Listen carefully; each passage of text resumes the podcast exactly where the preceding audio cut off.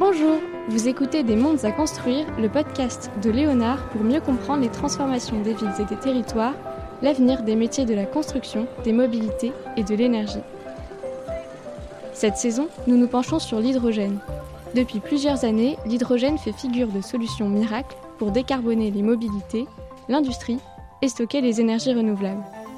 Mais comment est-il produit? Comment est-il stocké et transporté? Quels usages peut-on en faire? Aujourd'hui, nous allons nous pencher sur la question des mobilités routières avec Florent Delval. Bonjour Florent Delval. Bonjour. Vous êtes en charge de la thématique changement climatique à la direction de l'environnement de Vinci Autoroute. Vous traitez donc des sujets de décarbonation en lien avec la route.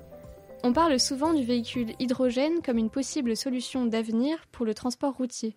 Quel est son intérêt? Alors le véhicule hydrogène, en fait, son principal intérêt, c'est de décarboner les motorisations. Et alors pourquoi on parle de décarboner euh, la route? Parce que finalement, on pourrait se dire, euh, la route n'est pas une solution d'avenir. Il vaut mieux passer sur d'autres réseaux, sur, d'autres outils multimodaux de type le réseau ferré ou le fluvial pour le transport euh, de marchandises. En fait, ce qu'il faut garder en tête, c'est que la route aujourd'hui est très largement majoritaire dans le transport de marchandises et dans le transport de personnes et toutes les modélisations montrent qu'elle restera majoritaire à l'horizon 2050. Donc la décarbonation de la route, c'est un vrai enjeu et il ne faut pas juste se contenter de faire du report modal, il faut aussi décarboner les usages de la route. Et du coup, le véhicule hydrogène fait partie des solutions qui permettent de décarboner les véhicules.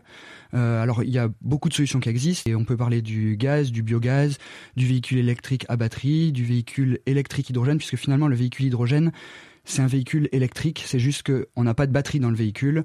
Euh, la batterie est remplacée par des réservoirs hydrogène qui fournissent après l'électricité. Donc finalement, il y a pas mal de solutions qui existent et l'hydrogène, le véhicule hydrogène fait partie de ces solutions pour décarboner la route. Donc là, vous êtes en train de dire que le véhicule électrique à batterie ne suffit pas pour décarboner le transport routier et euh, qu'il faudrait aussi euh, partir sur du véhicule hydrogène. Oui, alors en tout cas pour, le véhicule léger, a priori, euh, le véhicule électrique suffira. Il y a peut-être des usages très particuliers de type certaines flottes de taxis qui pourraient nécessiter de l'hydrogène, mais en très grande majorité, ce sera du véhicule électrique à batterie. Par contre, pour les poids lourds, la question se pose complètement. Il y a aujourd'hui, c'est pas du tout tranché. Toutes les projections existent. Le plus probable, c'est qu'il y aura un mix de toutes les solutions. C'est que le véhicule électrique à batterie ne suffira pas, le véhicule hydrogène ne suffira pas. Et alors qu'aujourd'hui, on a une solution unique qui est le diesel, cette solution unique, finalement, c'est un peu terminé. Et on risque d'avoir plusieurs solutions pour les usages.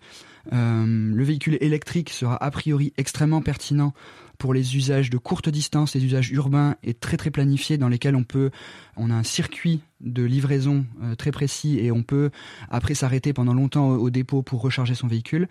Euh, le véhicule hydrogène lui sera beaucoup plus pertinent pour les longues distances, pour les usages très intensifs. Par exemple, c'est les usages où la marchandise est extrêmement lourde, puisqu'il faut savoir que la batterie d'un véhicule électrique c'est 6 à 7 tonnes.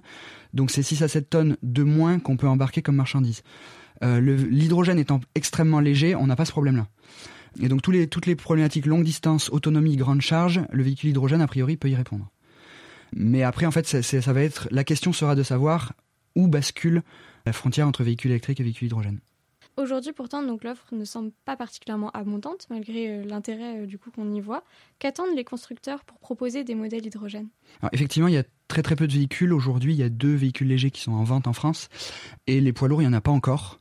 Il y a quelques bus, les poids lourds, il y en a en vente en Europe, mais il n'y en a pas encore en vente en France. La problématique principale, c'est le prix c'est qu'aujourd'hui, comme il y a très peu de véhicules, ils coûtent extrêmement cher. C'est quasiment des séries euh, limitées, donc euh, ils coûtent euh, au moins quatre fois plus cher que leurs équivalents thermiques.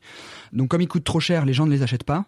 Et comme les, gens ne les achètent pas, bah, les constructeurs ne peuvent pas baisser leur prix. Il y a une deuxième problématique qui est l'absence de stations de recharge. Et là, on se retrouve exactement dans le même dilemme que ce qu'on avait au début avec le véhicule électrique. C'est puisqu'il n'y a pas de station, les gens ont peur de prendre un véhicule électrique parce qu'ils pourront pas se recharger, ils pourront pas faire leur trajet. Et tant qu'il n'y a pas de véhicule qui circule, bah, il n'y a pas de station. Donc pour l'instant, on est vraiment dans un cercle vicieux qui est sans, enfin, qui est sans fin tant qu'on n'arrive pas à le casser, euh, de dire pas de station, pas de véhicule, pas de véhicule, pas de station.